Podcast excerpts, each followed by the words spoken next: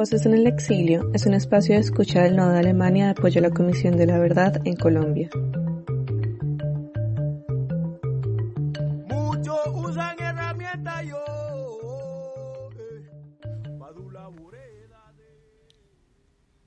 En esta tercera temporada de Voces en el Exilio hemos regresado a Colombia. Quisimos en particular entablar conversaciones con comisionados y comisionadas de la verdad. Por un lado, nos interesa poner a circular en la esfera de lo público la importancia que puede tener para muchas poblaciones del país el informe de la Comisión, un documento oficial que ha de establecer una nueva narrativa de la verdad o de nombrar lo que muchas veces ha quedado invisible a nuestros ojos. Por otro lado, insistir en el gran reto que implica construir paz en un país como Colombia, el cual nos tomará décadas y por ello hablaremos de posibilidades, manifestaciones, prácticas y acciones que como sociedad necesitamos empezar a interiorizar y sumar a este camino que tantos grupos, colectivos y organizaciones han venido recorriendo, pero que sigue siendo fundamental fortalecer día a día. Por último, es una forma de ampliar el panorama de las apuestas que se han estado construyendo y que acompañarán el informe de la Comisión de la Verdad.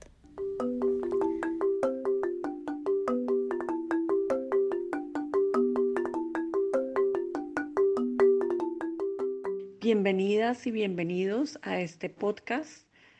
Mi nombre es Juana Corral y hago parte del nodo de Alemania en apoyo a la Comisión de la Verdad.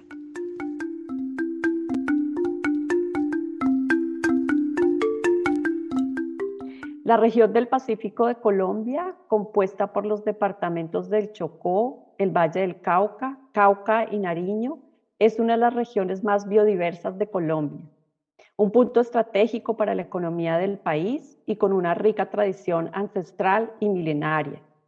Al mismo tiempo es una de las regiones más olvidadas por el gobierno central y donde confluyen diversos grupos armados que han ejercido diversos tipos de violencia contra la población civil.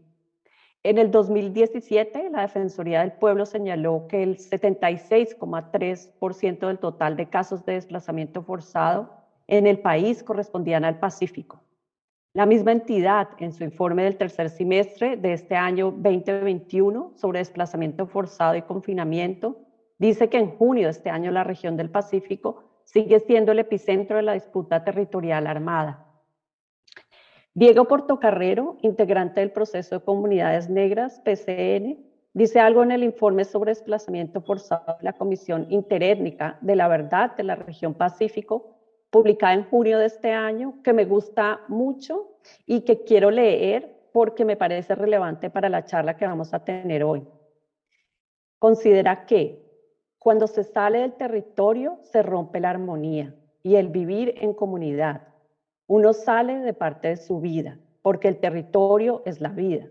Y en él recreamos lo que somos, en él recreamos la cultura, en él somos la comunidad. Y cuando salimos de ahí, porque lo intentamos hacer en otros espacios, esa conexión mágica, espiritual, se rompe y se causa una gran afectación.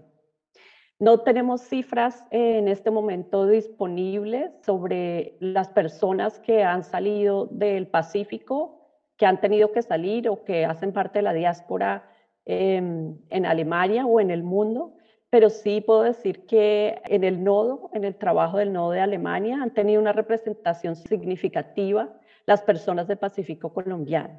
En este marco es que me gustaría entablar la conversación con ustedes sobre la relación con el territorio, el conflicto armado y la diáspora del Pacífico en el mundo.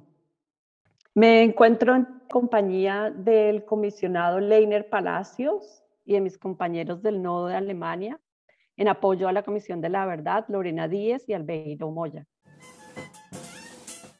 Mi nombre es Leiner Palacios Asprilla, comisionado de la Comisión de Esclarecimiento de la Verdad, y qué alegría poder compartir con ustedes en este momento y sobre todo con el Nodo de Alemania eh, que nos apoya para este trabajo a la Comisión de Esclarecimiento de la Verdad y qué alegría poderme ver con los paisanos. Un saludo especial a Albeiro eh, pues en estos momentos como Comisión de Esclarecimiento de la Verdad estamos profundizando sobre el esclarecimiento del conflicto y sobre todo eh, tratando de entender qué fue lo que le aconteció al país y de manera especial a los pueblos étnicos. Nosotros hemos distribuido y hemos pensado que para el mes de junio eh, estará nuestro informe ya consolidado, un informe que va a hablar sobre las afectaciones a las mujeres, a los niños y niñas, a la población LGBTI, pero también un informe que va a hablar sobre el entramado del conflicto armado, seguramente sobre las responsabilidades tripartitas, un informe que no puede dejar de decir eh, profundamente y rechazar el fenómeno de asesinatos a líderes sociales, eh, un informe que seguramente hablará de algunos aspectos que tienen que ver con economía y desarrollo, eh, un informe que seguramente también tocará los temas del narcotráfico como promotor y multiplicador de la violencia y otras economías del, del conflicto. Pero dentro de ese informe nosotros estamos trabajando hacia una construcción de unas recomendaciones. Esas recomendaciones las pensamos para la no repetición. Dentro del informe va a, haber, va a haber un capítulo especial que hable de la afectación de manera diferencial y de manera desproporcional que ha sufrido la población étnica de Colombia en el marco del conflicto armado. Estamos hablando de poblaciones raizales, poblaciones negras, poblaciones afrocolombianas y palenqueras, pero también estamos hablando de población indígena. Recordemos que en Colombia hay más de 100 pueblos indígenas y que incluso la misma Corte Constitucional ha declarado de que están la población étnica en peligro de, de por las maneras como el conflicto eh, les ha arrebatado tantas vidas. Seguramente también tenemos que en el informe se, se habla del pueblo rom de manera especial, aunque tenemos una particularidad y es que el pueblo rom, por la misma lógica del conflicto, ha querido mantenerse en una especie de invisibilización, un poco como estrategia para protegerse como usted lo narraba, pues en, la manera desproporcional como los grupos eh, armados actuaron en las comunidades. Si en Colombia hubo un conflicto terrible y un conflicto largo, duro, doloroso, pues ese conflicto tuvo su asentamiento y sus raíces más fuertes las ancló en la cultura y en, en las etnias. Eh, la manera como se generaron, por ejemplo, las masacres, encontramos que cuando se hizo, se realizaron masacres y que eran personas pertenecientes a algún, grupo eh, étnico, pues la sevicia y la desproporcionalidad. Y también encontramos patrones cuando, con, con nuestras mujeres cuando las mataron y no satisfechos con eso, rajaban el vientre de ellas para asegurarse que hasta el niño étnico también moría. Esos son testimonios muy dolorosos, muy desgarradores. Nosotros sentimos que esta guerra, si bien fue dura en Colombia, con nuestros pueblos étnicos ha sido de, mayor dimensión del daño. Pues cuando usted nos, recuerda las acciones de la Defensoría del Pueblo, también eh, observamos una falta de cuidado y, de, proteger el Estado, de cumplir con su deber, en la medida que la mayoría de las masacres, los desplazamientos y las agresiones a, a la población étnica en Colombia está sabida. En Colombia el Estado conoce, las autoridades saben con antelación porque la Defensoría del Pueblo hace, realiza las alertas tempranas. Las Naciones Unidas también. En, en el Pacífico de manera especial hay mucha organización internacional que acompaña a estas comunidades y emiten informes oportunos. Sin embargo, encontramos también un patrón de omisión por parte del Estado para proteger a estas comunidades y pues, como le digo, que todos esos elementos los vamos a señalar fuertemente en nuestro informe. Y pues ese es como el camino que llevamos hasta ahorita. Nosotros con todo el trabajo durante estos tres años ya, eh, tenemos ya un documento como, como grupo étnico eh, bastante avanzado. Tenemos aproximadamente 733 páginas de lo que sería nuestra narrativa. En esa narrativa, pues contamos de todas estas desgracias, pero también de una serie de recomendaciones para que el conflicto no se repita. Albeiro o Lorena quieren presentarse. Eh, mi nombre es Albeiro Moya, eh, yo soy activista eh, del Chocó, mm, vivo en Alemania desde hace dos años, hago parte del nodo de apoyo a la Comisión de la Verdad en Berlín y estoy pues, encantado en que podamos hablar sobre este proceso que lleva el nodo, pero también el proceso que lleva la Comisión de Esclarecimiento de la Verdad en Colombia y cómo podemos coordinadamente seguir avanzando en el informe final que debe presentarse muy pronto. Gracias, Albeiro. Lorena. Mi nombre es Lorena Díaz, soy de Cali. Estoy en Alemania hace dos años y como dos meses.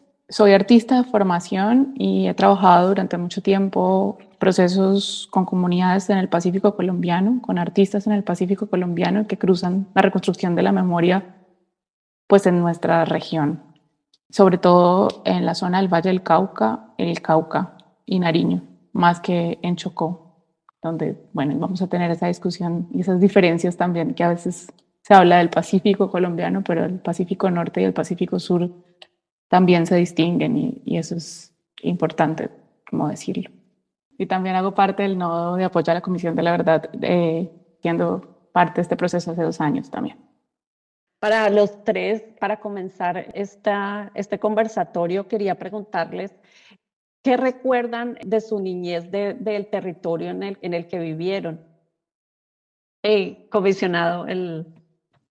Sí, yo de ese territorio también, yo recuerdo en mi pueblo había un árbol que estaba metido eh, muy entre el agua, digamos el choibá, y era un lugar como que de ahí uno, nos, nos tirábamos al río a bañar y al lado había una especie de playa de arena y donde nosotros jugábamos fútbol. En ese entonces se jugaba fútbol con las pepas del higuerón. Es un árbol que, una, fruta y, con eso nosotros imaginábamos que era un balón y hacíamos un escenario de recreación en ese entorno. Recuerdo también la faena de subir por las cabeceras intercambiar productos con las comunidades indígenas.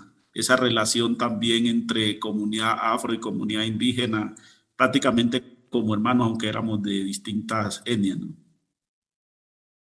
Mi, recuerdo está simbolizado con, eh, no solamente con el río, sino con el territorio, digamos, eh, especialmente con el río Atrato, eh, lo reconfirmo, porque yo nací en Curvarado, viví en Vigía el Fuerte, un tiempo y yo visitaba, por ejemplo, yo tengo un recuerdo de Mesopotamia, que Reina lo conoce muy bien. Yo tenía unos tíos allá eh, y por primera vez yo fui a visitar ese río y yo, por ejemplo, conocí muchos animales que nunca conocía. Pude ver cómo trabajaban, por ejemplo, la gente de la madera. Conocí comunidades indígenas que vivían en profundo, en profundo del río, donde ya no se podía ir más con, con, la, con la canoa. Cómo la gente tenía suficiente alimento y había actores armados, pero no había tanta violencia.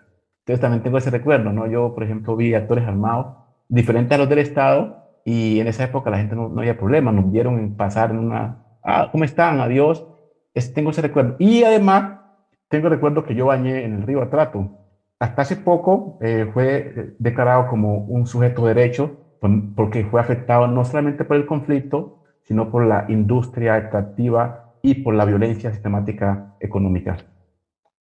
Bueno, pues el agua nos rodea, porque yo también, por ahí derecho, mi recuerdo es en Peñas Blancas, arriba en Farallones. Sí, mi papá le encanta la montaña y las reuniones de las familias siempre eran ir al río, ¿no? como un fin de semana, el domingo, Cali. Muy cerca tiene muchas zonas verdes y están los farallones ahí. Y recuerdo mucho un paseo como de toda la familia, Peñas Blancas, y ahora pues es una zona que está bastante afectada justamente por la minería y la extracción, pues ha afectado, está contaminado realmente en este momento toda la zona del afluente. Bueno, otro tal vez los olores, ¿no? como el, el jazmín, que es como un árbol típico en Cali y en varias zonas es un olor que todavía extraño y me hace mucha falta. A veces acá hay uno similar, pero no es el mismo. y ver pues los guayacanes florecidos cada agosto. Albeiro no tomó agua del atrato. seguro. pues seguro. ¿Por, qué es buena? ¿Es buena? Eh, en esa época sí. Eh, cuando jugamos, épocas, nosotros jugamos fútbol igualmente en varias partes, pues varios ríos, que, varios, no tanto afluentes el atrato, sino el atrato, y después de jugar fútbol bañábamos y tomamos agua, eso era normal. Iba subiendo la canoa y metía la totuma y... La toma, sí, perfecto, eso me tocó a mí, exacto. Y ya no se puede. No, ya no se puede porque el río está afectado eh, no solamente por eh, la industria minera, sino por otros factores. Digamos, eh, ya hay estudios que han hecho varias universidades que han apoyado investigaciones y dicen que desde los años, los 90, más o menos hacia acá, la, la contaminación ha aumentado y recomiendan inclusive que no se coman ciertos peces que, que antes se consumían como la subida del boca chico y otros, que era un factor de proteína para la población y hasta ese derecho fundamental a la alimentación se ha visto afectado por las comunidades.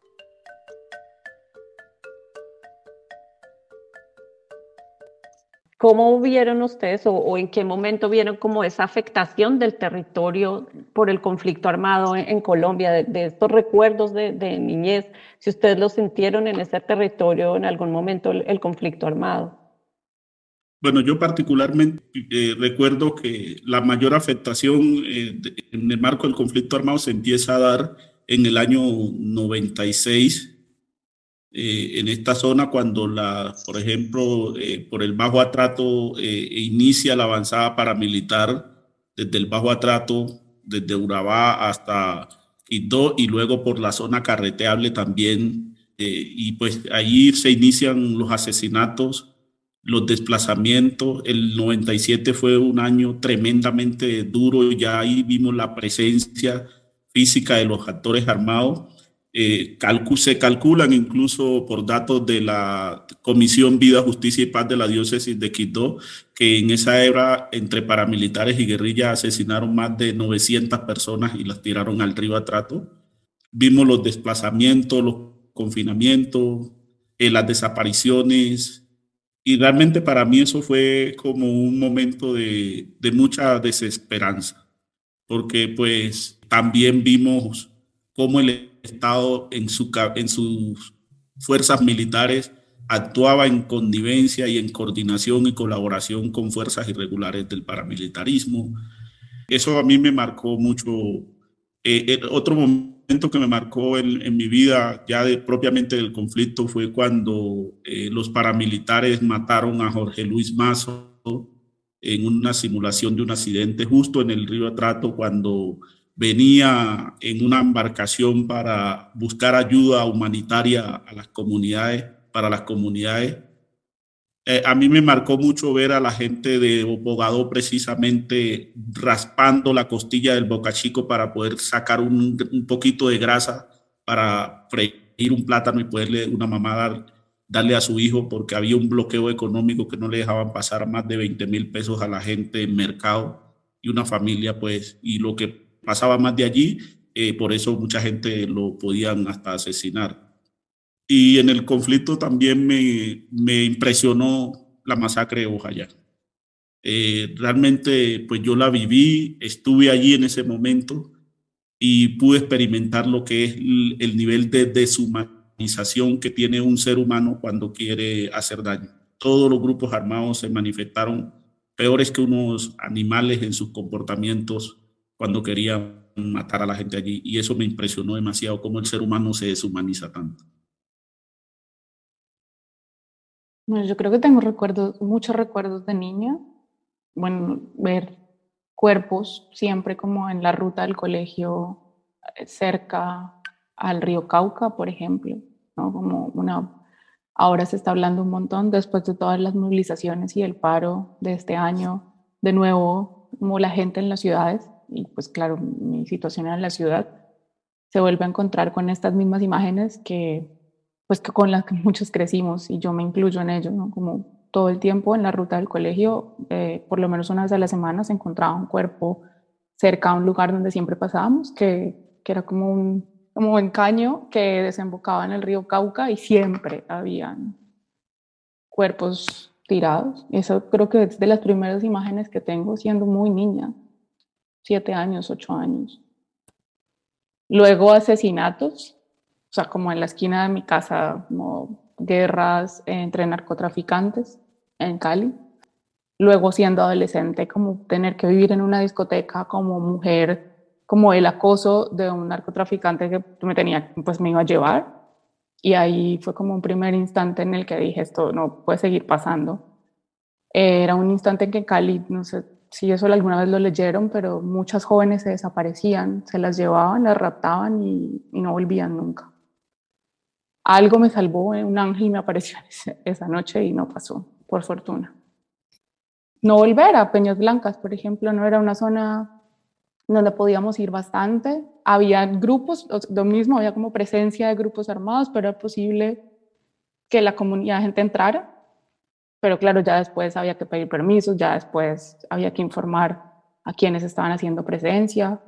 La aparición del batallón de alta montaña también eh, en Farallones. Como que han sido demasiados registros y, fue muy evidente cómo eso empezó a suceder y, y pues el narco, la presencia del narcotráfico en la ciudad marcó no solo como un declive económico, eh, ya en mi época, pues ya como lo que yo recuerdo, tratar de volver a llenar el vacío que deja como la entrega y captura de los Rodríguez de alguna forma o el cartel de Cali y cómo se vuelve a configurar esto en muchas esferas de la sociedad, incluso en el colegio, ¿no? Como yo en décimo, nunca lo olvido, de un momento a otro, mi colegio, que era pues un colegio clase media, llegó a 11 y entraron, no sé, alrededor de 20 personas nuevas y todas llegaban en burbujas, en camionetas blindadas. Y era como, y eran unos, o sea, jóvenes de 16, 17 años, ¿no? Como y eh, pues todo eso el registro de lo que estaba sucediendo detrás y, y, que estaba, pues la persecución al narcotráfico también hizo que mucha gente que estaba en colegios clase alta le tocara bajarse a clases medias, pero pues tenían ya todo permeado alrededor. Pues crecí al lado de un padre que siempre trabajó como en comunidades, entonces también ahí lo tuve que vivir. Alvero. No, yo tengo igualmente mucho recuerdo, igual que Lorena y que Leiner, de mi niñez, eh, un recuerdo es que yo me separé de mis varios familiares. Por ejemplo, yo no pude ver a mi mamá durante más de 12 años. Mi mamá se tuvo que ir de, de Chocó eh, para Urabá y por ese bloqueo que hubo yo no la vi. y yo tuve un, problema de esos 12 años porque yo no sabía por qué, si me había abandonado, si no me quería. Yo pensaba muchas cosas negativas eh, después asesinaron a varios familiares, por ejemplo, porque defendía la tierra, eh, varios inculparados muy directos, uno que yo quería mucho, Manuel Moya, por ejemplo. Eh, éramos, eh, no sé, yo tenía mucho, mucha fe en él, que trabajaba mucho por el territorio y fue asesinado. Y yo, esa noticia, me, yo unos días antes me di con él y él habló en Noticias 1, de una entrevista, dijo que me van a asesinar, ¿no? Y como dos días, tres días después lo asesinaron eso fue un escándalo porque ya había anunciado. Y me impactó mucho que mm, yo no pude asistir a, las clases del colegio también. Yo creo que hubo varios años que el colegio donde yo estudiaba hubo una toma guerrillera y fue destruido porque quedaba cerca de la policía. Y bueno, eso fue un, ese como se aparecía normal en esa época, ¿no? Para nosotros íbamos allá. Yo recuerdo que después de una toma guerrillera, fue donde yo viví, nosotros, los niños, fuimos a buscar la, eh, la cáscara que deja el fusil, el de fusil, ¿no? Eh, no sé cómo se llama exactamente, pero después de que el fusil dispara, queda como un algo, y nosotros fuimos a buscar eso, como muy normal, un día después de que hubo, hubo como un conflicto, y, y, y, nosotros nos acostumbramos a eso como muy normal hay veces, y después de adulto es que yo me di cuenta del impacto que eso había dejado pues, en nosotros, y, y con muchos compañeros los hablamos, el impacto de que uno, por ejemplo, no pudo ir a ciertas ciénegas que llama uno, son unos caños parecidos como Islorena, no podíamos visitar ciertos lugares porque ya habían personas ahí. Y también eh, sitios que yo con mis familiares asistí, no pude asistir, entonces hasta años después yo sentía un poco como de nostalgia y, y un poquito como impotencia que no, ¿por qué no los podía visitar? No? Eso me impactó mucho.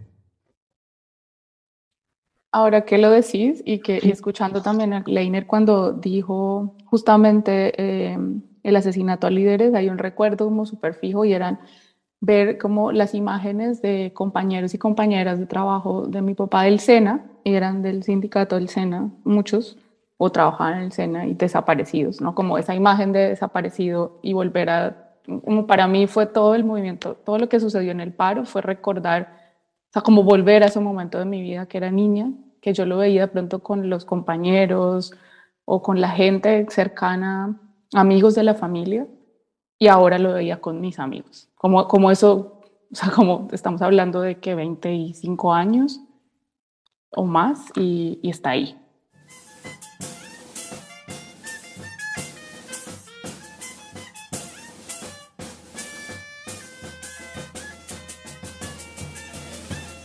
Muchas gracias por compartir todo lo que han compartido en este momento. Em, yo quisiera regresar como al presente y es como que pues me cuenten ustedes como que añoran de este territorio, pues porque igual creo que ustedes, todos ustedes han salido del, del territorio donde crecieron, donde nacieron y están en este momento en otras partes. No, yo especialmente, eh, yo extraño eh, desde Alemania, desde Berlín, especialmente la dinámica, digamos, los procesos organizativos que hay en el Chocó biográfico. Y quiero decir un poco Chocó biográfico, para agregar que el Chocó biográfico es más que, es más que Chocó, Valle del Cauca, Nariño y Valle. Eh, es parte de Antioquia también, Urabá y Vigía del Fuerte, Burindó, que son dos municipios también que no son oficialmente de estos departamentos, pero son Antioquia y hace parte de ese Chocó biográfico, que es una construcción política y cultural que en los últimos años se ha, digamos, conformado, se ha constituido un poco para hablar de la región del Pacífico, pero desde el punto de vista de, una geografía más política de lo político. Y ahí yo, yo quiero decir que yo, yo extraño esa dinámica, ¿no? Yo extraño la dinámica que se tenía, por ejemplo, de todos los, los derechos y conquistas que se han ganado y que yo he acompañado. Pues ahí venía desde niños, pero sé que viene desde antes, pero eso lo extraño un poco porque hay unas dinámicas culturales en Alemania que no conocen esas competencias acá y para mí ha sido un poco difícil. Yo extraño mucho poder trabajar con organizaciones de base y de base en Colombia, que tienen una dinámica propia, cultural, social, digamos, de, de, de la forma como hacen sus actividades y creo que eso es muy importante. Otro tema es que esos procesos organizativos tienen una resistencia y una capacidad de mantenerse en marco del conflicto, porque hay que decirlo, nosotros estamos esclareciendo el conflicto en marco del conflicto. Eso casi, eh, si uno lee todas las otras comisiones de la verdad, son post-conflicto, pero en Colombia tenemos un esclarecimiento del conflicto en el marco del conflicto. Valoro mucho que la gente, por ejemplo, de Tumaco, de Buenaventura, de Timbiquí, en general de todo el Pacífico, tiene una capacidad de hacer memoria, de esclarecer conflicto en medio del conflicto. Porque, en medio, porque estamos esclareciendo el conflicto, pero hay conflicto, hay actores que están en el territorio, hay dinámicas que están haciendo presencia con la violencia. Y eso yo extraño porque eso me daba mucha, a mí, mm, mucha valentía, me daba mucha energía, pero en Alemania es un poco diferente, extraño mucho eso. Bien, yo también, yo extraño mucho eh, esa libertad la libertad de estar en las comunidades y compartir nuestros pueblos, eh, en su mayoría antes del conflicto eran pueblos que, casas que no tenían puertas ni ventanas, eran como abiertas a, a todo el que llegaba y la gente pues como muy acogedora y pues el conflicto nos ha impuesto una manera como de desconfiar de, de todo lo que llega, ¿cierto? Eh, han sido muchas las traiciones, digo yo, y, por eso los pueblos han sufrido demasiado. Pero, pero uno, uno siempre se queda como con ese pasado, ¿no? De, de esas buenas relaciones y, de confianza. Yo extraño mucho también eh, del territorio eh, como la cultura. Nosotros, en mi casa, por ejemplo, hacían diciembre, por ejemplo, era una, una época muy bonita porque la gente se reunía, todos los hermanos donde estuvieran, eh, llegaban para esa época y se hacían unos hondos, unas ollas de comida, un sancocho, y eso era como todo un acontecimiento y ahí llegaba a comer, comer todo el mundo, ¿no? A compartir. Eh, yo extraño mucho también algunas, algunas cosas, pues uno en la ciudad eh, le toca cambiarle el, modo de comer y pues para mí es muy difícil comer sin pescado y sin plátano. Por ejemplo, Albeiro y yo desayunaba con, con mi pedazo de plátano y mi pescado y ahora que en la ciudad pues uno le dan ese pan con huevo y esa cosa, pues eso es como comida de marromero, dice, dice uno, y uno que hay como medio pensando en la mente diciéndole, bueno, ¿a qué hora es el desayuno, no? Sí, esas cosas uno las extraña mucho. Yo, yo recuerdo que cuando era, era niño, pues uno caminaba por las calles y también cualquiera lo podía educar, cualquiera lo podía reprender. O sea, eh, la, extraño mucho esa crianza del niño con responsabilidad de toda la comunidad. Ay, no sé, mucho. El calor primero, desde Hace falta el sol, que la luz brille, que ventea a las 4 de la tarde cuando cae ese calor y el bochorno. Pero sí, definitivamente como juntarse, como poder encontrarse más fácilmente, es, esas relaciones como tan fuertes de los lugares me hace falta, es que no es uno, somos como 20, 50, ¿no? Como que uno puede juntarse muy fácil y crear como yo vengo de las artes y también como eh, crecer al lado de la música, crecer al lado de uy, que eh, los sonidos, a veces acá hay mucho silencio, me hace mucha falta el, el, ruido, la bulla, pero no solo por la fiesta, sino por lo que eso significa ¿no? para, para nosotros, es como, es poder, eh, todo eso es como una comunión, es un rito, es estar ahí, es comer juntos, es saber en qué está todo el mundo, en qué nos movilizamos. Y creo que también eh, eso hace parte de, de, lo que decía Albeiro al principio, como esas acciones de resistencia, eso es lo que nos ayuda como a que el espíritu mantenga la fuerza para poder seguir. Finalmente el trabajo con las organizaciones, siempre hay detrás una comida juntos, siempre hay detrás algún cierre, ¿no? como que siempre hay detrás algo más que no solo reunirse por una agenda. Y, y, eso es lo que crea como y fortalece los lazos de lo que, de lo que hacemos donde estemos y desde donde estemos. Al final, el Pacífico, no, pues sí, no, yo no he encontrado otro mar igual, la verdad, como ese... Como regresando ahorita eh, a, eso, a unirlo con la Comisión de la Verdad, yo quería preguntarle al comisionado ¿Cómo podemos involucrar las experiencias de la diáspora y del exilio eh, colombiano pues, del Pacífico en la discusión de lo que ocurre en los territorios en Colombia? Bueno, ese es un tema bastante desafiante para la comisión. A nosotros nos dieron un mandato que, es de esclarecimiento de la verdad y en una temporalidad de tiempo que es muy reciente. Y lo primero que pues, nosotros consideramos desde el capítulo étnico es que debemos retomar unos antecedentes históricos que datan desde el proceso de esclavización y de esa diáspora eh, africana en Colombia y que tiene pues ahí unos, toda una serie de, de matices, como el negro y la negra pudo sobrevivir y cómo ha podido reponerse ante esa situación de, marginalidad. Y que con el conflicto armado, a nuestro juicio, eso lo que hace es exacerbar precisamente esas raíces de, de ese racismo y, de esa esclavitud que se sometió a nuestra Es un primer elemento que para nosotros es central. Y, y aquí tenemos una discusión muy fuerte porque algunos eh, señalan y ven esto como que nosotros siempre nos vamos al pasado y al pasado tan lejos. Para nosotros es fundamental realmente retomar esa narrativa desde allí. Y así lo, lo estamos eh, planteando en el informe final, incluso de entrada, explicamos qué son los pueblos étnicos y de una vez empezamos con esos antecedentes históricos y nos remontamos hasta allá. Y sin duda también eh, consideramos muy importante hablar desde eh, ese exilio étnico, eh, pues como el negro le ha tocado repartirse por el mundo y lo han repartido por el mundo de manera tan violenta en algunos casos y necesitamos evidenciar también eso como, como impacto del conflicto armado. Y pues esa es como la mirada en estos momentos que tenemos eh, desde la Comisión de Esclarecimiento de la Verdad con el capítulo específicamente. Lorena.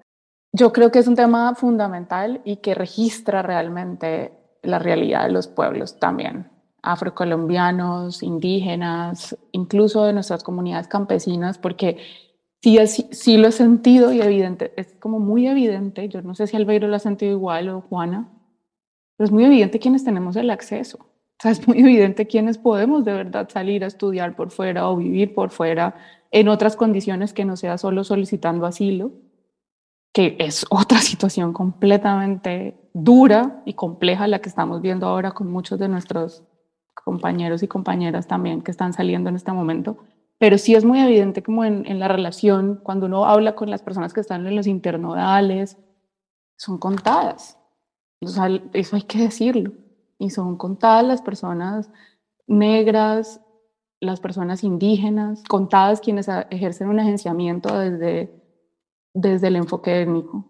Pero sí muestra que esa exclusión no solo se da en el país, que, esa, que esas redes de todo ese clasismo y esa discriminación y demás ha mantenido a los pueblos realmente oprimidos. Es como la gente se mueve de sus lugares y llega por el mar a Buenaventura y de Buenaventura llegar a Cali y, qué pasa, ¿no? Como y ahí qué, saltar a Bogotá, pero no es fácil y por eso es la lucha porque llegue la educación, la salud, una vida digna también a, a las regiones del Pacífico y creo que creo que acá se siente, o sea, que desde el exilio hay que decirlo y hay que, y hay que seguir como haciendo énfasis en, en que nos falta mucho trabajo, mucho trabajo desde acá también para que se vea todo eso que allá se, se vive a diario, acá de nuevo se vuelve y se registra, como vuelve y sucede.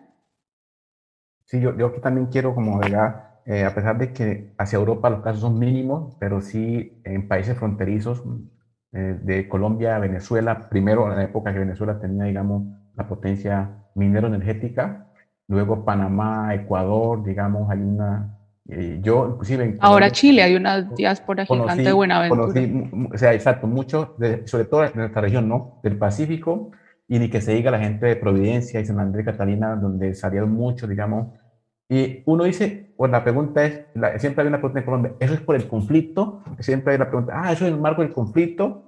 Y yo decía, bueno, todo depende, ¿no? Porque hay, hay una relación, hay personas que no fueron amenazadas directamente, pero en el marco del conflicto hubo afectaciones que llevaron a que esas personas, por motivos eh, económicos que dependían del conflicto armado, tuvieron que salir. Entonces, es como, ahí yo, yo creo que me imagino que los comisionados, los comisionados están en esa discusión, ¿no? Porque siempre la discusión era, bueno, le tocó salir, ¿por qué? Eh, entonces, ahí había una pregunta, ah, no, es que no fue amenazado. Yo recuerdo que la comisión eh, tiene un mandato y en marco de ese mandato hay situaciones en las cuales yo creo que especialmente el padre Francisco de Luz ha sido muy fuerte en decir, bueno, nuestro mensaje es este, y lo que yo noto es que hay una debilidad de la institucionalidad de garantizar esos derechos actuales que deben de ser garantizados, que no lo hace, y la gente acude al sistema de justicia tradicional, la gente acude a instituciones extra porque las entidades competentes no cumplen su función. Entonces yo creo que ahí hay más o menos... Yo creo que este sería un reto, digamos, para la academia o la gente que investiga sobre la diáspora colombiana, pues es hacer el enfoque diferenciado, ¿no? También eh, de etnia, pienso yo. Em, entonces, quiero seguir como con las expectativas al, al informe que va a salir en, en, el próximo, en el junio del próximo año. Y pues quería preguntar a Lorena y Albeiro qué expectativas tienen sobre el informe, sobre la parte del Pacífico, y al comisionado qué expectativas tienen las comunidades con las que eh, usted ha trabajado sobre ese informe. yo, creo, eh, yo principalmente espero que la comisión, este informe, esclarecimiento de la verdad, tenga los mínimos de la verdad, porque yo hablo de los mínimos porque los máximos no existen para este tema. Eh, los mínimos sería que recoja unas condiciones mínimas que muestre cómo el conflicto se desarrolló en Colombia, que dé unas recomendaciones realmente de que se mejore o se mejore o que se paralice la no repetición. Creo, yo creo que ese es el tema y ahí creo que ahí estamos de acuerdo con muchas personas. Y yo creo que si logramos iniciar un proceso de reconciliación nacional, ya estoy, ya estoy contento si ese informe trae esas recomendaciones en ese sentido. Yo, bueno, aparte de lo que dice Albeiro, yo sí, yo espero que, que, se hable del narcotráfico. Yo sí creo que, que el narcotráfico cambió considerablemente las dinámicas de muchas de nuestras poblaciones y los modos de supervivencia, ¿no? Es más fácil, pues tristemente es más fácil pescar coca en el mar que, que pescados y eso es muy triste. Como hay pueblos que a veces solo se mueven con cocaína y con dinero y pues no hay comida a veces. Yo sí espero que eso, que eso empiece a tener ahí un, en la discusión porque porque los actores armados aparecen porque hay detrás unas economías ilícitas moviéndose muy fuertes, mucho dinero moviéndose al final. Y quienes estamos pues realmente llevando toda la carga somos la población civil. Y espero que en algún momento se reconozca también pues esa resistencia en nuestros pueblos que son que es gigante y es significativa en la historia también. Que en algún momento se reconozca que hacer un petronio no es para solo para que la gente vaya y disfrute una fiesta. Como para mí sigue siendo un rito, o sea, para mí ir al concierto eh, era ver a los músicos que venían de las regiones, ¿no? Como realmente eso se ha perdido un montón porque se vuelve parte del turismo y uno entiende que, que todo crece, pero que ese respeto, tal vez de pronto lo que decía Leiner también, como ese respeto con los entornos, con las tradiciones y con la gente pues pueda transformarse, se va a transformar en el tiempo y en la historia, pero, pero nos dé la oportunidad de vivirlos también reconociendo que eso ha existido. Pues yo, yo realmente pues encuentro eh, pues una expectativa muy alta por parte de las víctimas y con justa razón. El nivel de sufrimiento ha sido fuertemente grave y por supuesto que, insisto, en la particularidad étnica ha sido más grave y en ese sentido yo encuentro una expectativa muy alta por parte, por ejemplo, del sector de las mujeres, porque la dimensión de la guerra colombiana eh, tuvo un, un, impacto muy terrible, es unas unas cosas tremendamente, incluso hasta difícil de documentar y en ese sentido, pues eh, eh, el mundo femenino en afro eh, espera mucho de este informe, siento yo. Igualmente, el drama de los niños y niñas que fueron reclutados, que fueron llevados a la guerra, niños y niñas que, que, se criaron sin sus padres, sin la imagen de sus mayores, tienen una expectativa de cómo hoy les vamos a explicar esto. Y a mí eso me trasnocha mucho me trasnocha inmensamente porque pues no sé hasta dónde sí seremos, estaremos a la altura de, la dimensión. Estamos, por supuesto, haciendo la tarea de, la mayor manera posible. Sin duda, el drama de, de la dimensión del exilio en el mundo étnico eh, es algo que lo tenemos tremendamente invisibilizado, poco documentado, y a mí me angustia qué podemos decir yo siento que, que es una deuda bastante fuerte.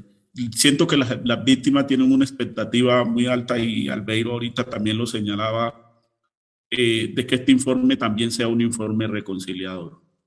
Y en cómo hacer un informe en esas condiciones reconciliador cuando se desconoce el racismo, la existencia del racismo en Colombia, por ejemplo cuando a los pueblos negros se sigue invisibilizando, se les sigue maltratando y se les sigue negando incluso la posibilidad de tener acceso a educación, a salud.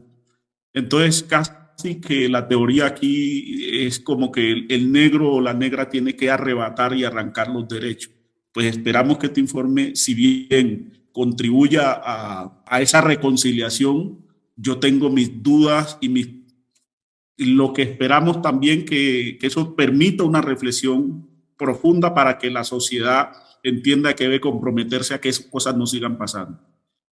Y eh, eh, pues también tiene, eh, las, las, las, víctimas tienen una expectativa en cuanto a qué es lo que vamos a recomendarle al país, qué es lo que el país debe cambiar.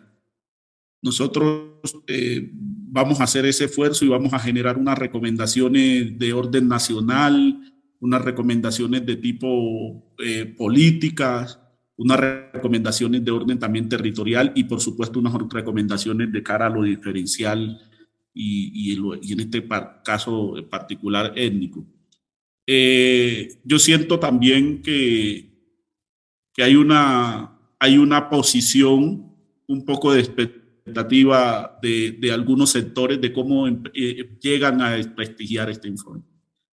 Para, para precisamente otra vez eh, coger la bandera en la no, de la paz y coger la bandera ahora de la, del discurso de la verdad y decir que este es un informe eh, subversivo. Y yo tengo bastantes preocupaciones en ese sentido de cómo leo yo algunos sectores que, que ya se empiezan como a preparar eh, en, en esa línea. Sin embargo, insisto en que el documento que, que entregaremos, por supuesto, lo vamos a, cargar y ojalá el mensaje nuestro va a ser muy, muy en favor de la reconciliación. Que, que aunque, diga, aunque señalamos cosas duras, pues de eso se trata, como dice el comisionado Saúl. Si eh, eh, no es, exprimimos esta pus, que está, esta materia que está ahí afectando el cuerpo de la democracia colombiana, pues no va a haber posibilidad de curar esta herida. Y para curar esta herida hay que apretar y cuando uno aprieta, pues duele.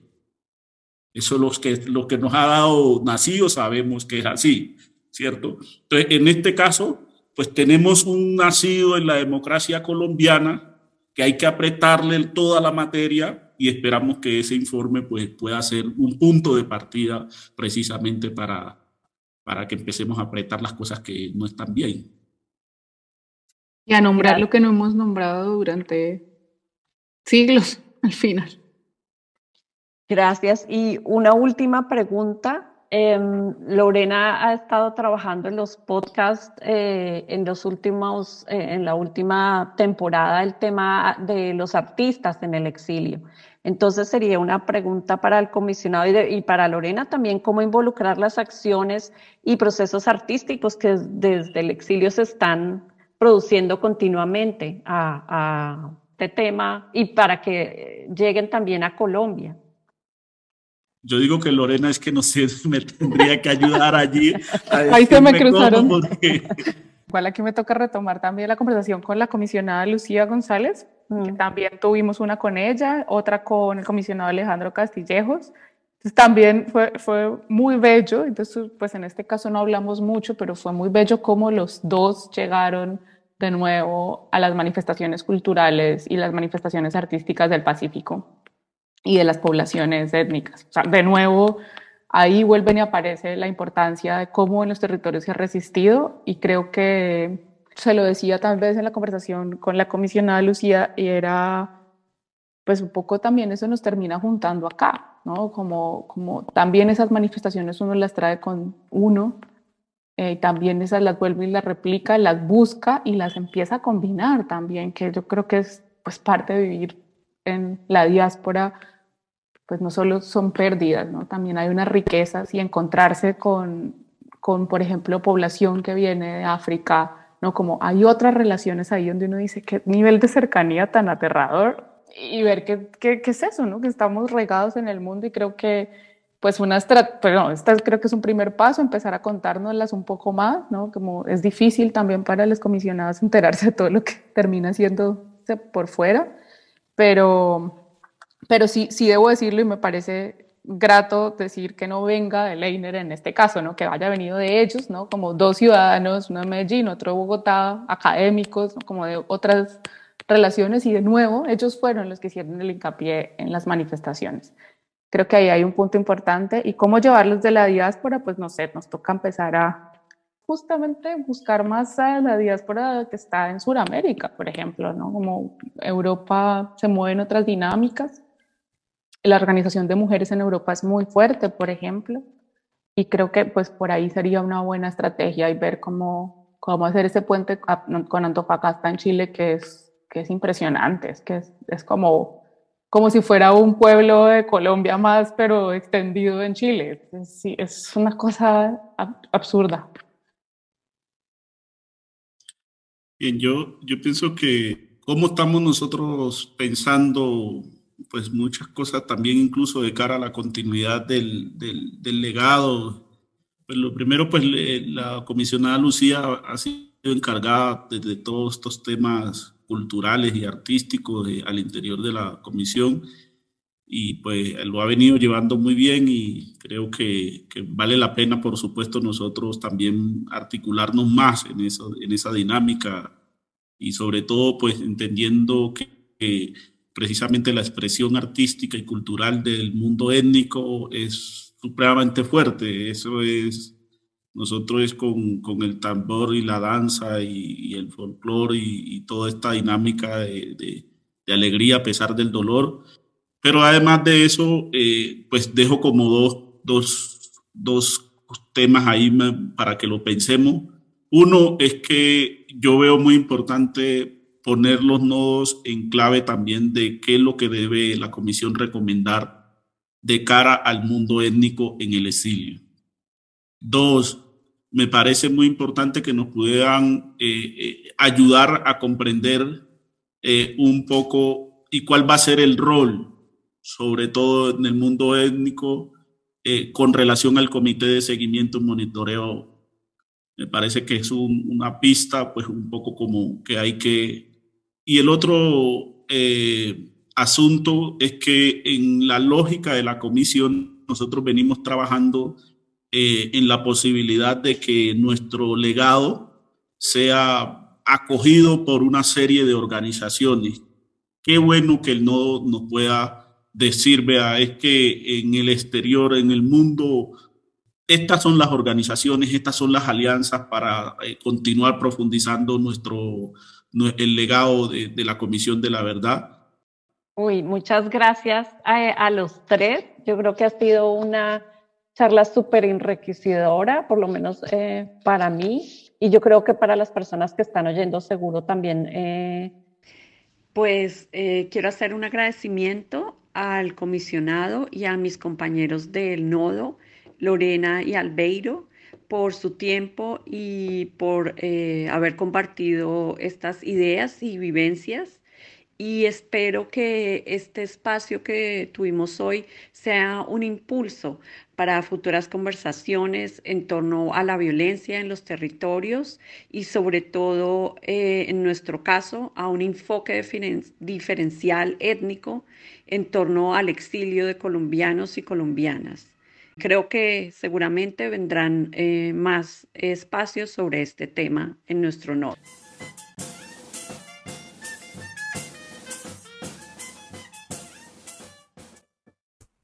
Este es un podcast apoyado por el Instituto Colombo Alemán para la Paz, Capaz. Recuerde que también nos pueden encontrar en nuestras redes sociales, Facebook e Instagram, como Nodo Alemania de Apoyo a la Comisión de la Verdad en Colombia.